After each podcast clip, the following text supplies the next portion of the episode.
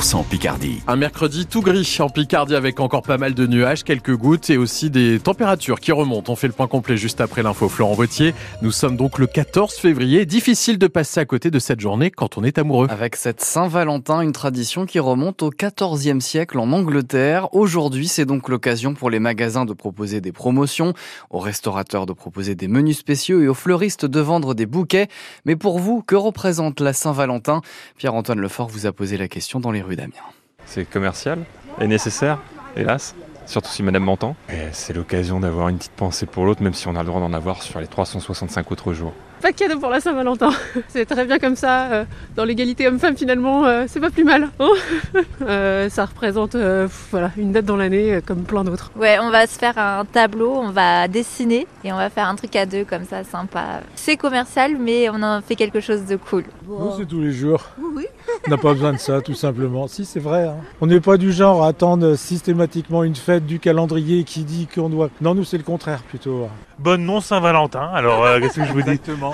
bonne Saint-Valentin aux autres. Ou à vous, éventuellement. Voilà. Et sachez que les roses ne sont pas les meilleures fleurs à acheter pour la Saint-Valentin car elles sont très peu nombreuses à venir de France.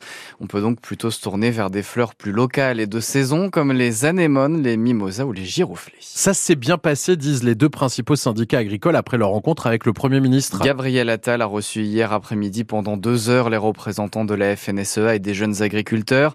On continue d'avancer mais il faut que tout soit mis en place au moment du salon de l'agriculture, dit le président de la FNSEA Arnaud Rousseau. Le salon débute porte de Versailles à Paris le samedi 24 février. Hier, les agriculteurs ont obtenu de l'Union européenne une exemption partielle aux obligations de jachère pour 2024. C'était l'une des revendications importantes du mouvement de colère il y a dix jours. L'hommage national à Robert Badinter rendu ce midi place Vendôme à Paris devant le ministère de la Justice.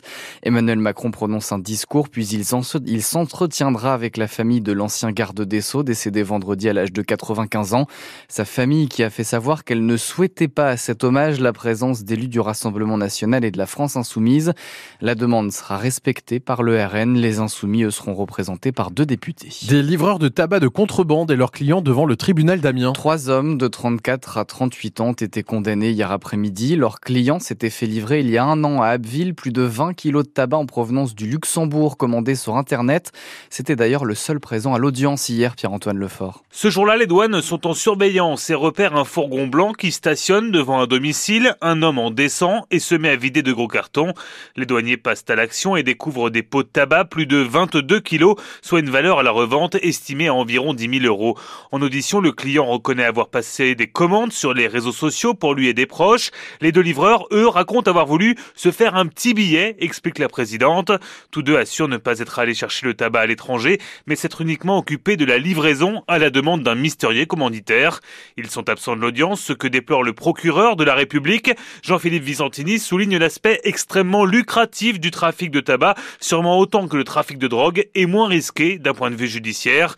Les deux livreurs sont condamnés à 4 mois de prison ferme ainsi qu'à la révocation de 3 mois de sursis pour une précédente condamnation. Le client, lui, est condamné à 90 jours amende. Un homme d'une cinquantaine d'années, lui, condamné à deux ans et demi de prison avec sursis par le tribunal d'Amiens pour détention d'images pédopornographiques.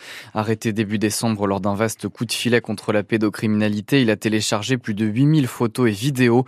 Il a l'obligation de suivre des soins psychologiques et psychiatriques. 7h04, des riverains du parc de la Haute-Oie à Amiens s'opposent à la fermeture du boulevard Salvador Allende. Ils ont déjà recueilli plus de 400 signatures sur une pétition en ligne.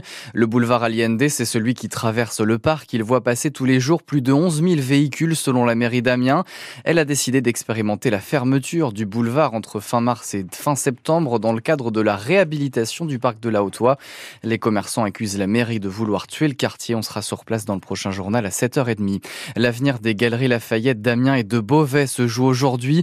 Le tribunal de commerce de Bordeaux examine cet après-midi le plan de continuation d'activité pour les 26 magasins détenus par l'homme d'affaires Michel Oyon. 1 milliers de salariés sont concernés. La semaine dernière, l'intersyndicale avait émis un avis défavorable sur ce plan. Et puis Florent, Bob Marley fait son retour, mais seulement au cinéma. Avec ce biopic qui sort donc ce matin, Bob Marley, One Love, 1h47 consacrée à la vie aux engagements du chanteur décédé en 1981 à seulement 36 ans. C'est lui qui a propulsé le reggae dans le monde entier avec notamment de très longues tournées. Le 24 juin 1980, Bob Marley est à la foire des expositions de Lille et dans la la salle se trouve un ancien animateur de nos collègues de France Bleu Nord, Tonton Sigismonde. Il se souvient de ce concert comme si c'était hier, Louis Emerio.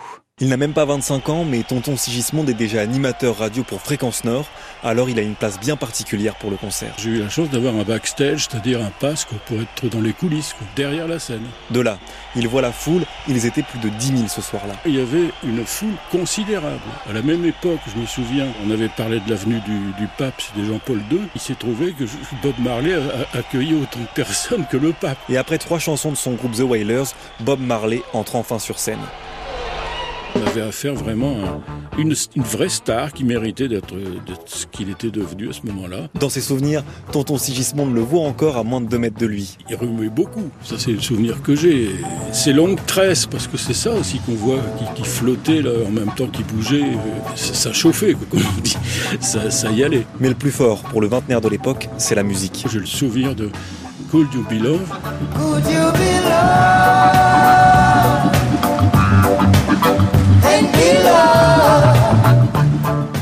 son de, la scène.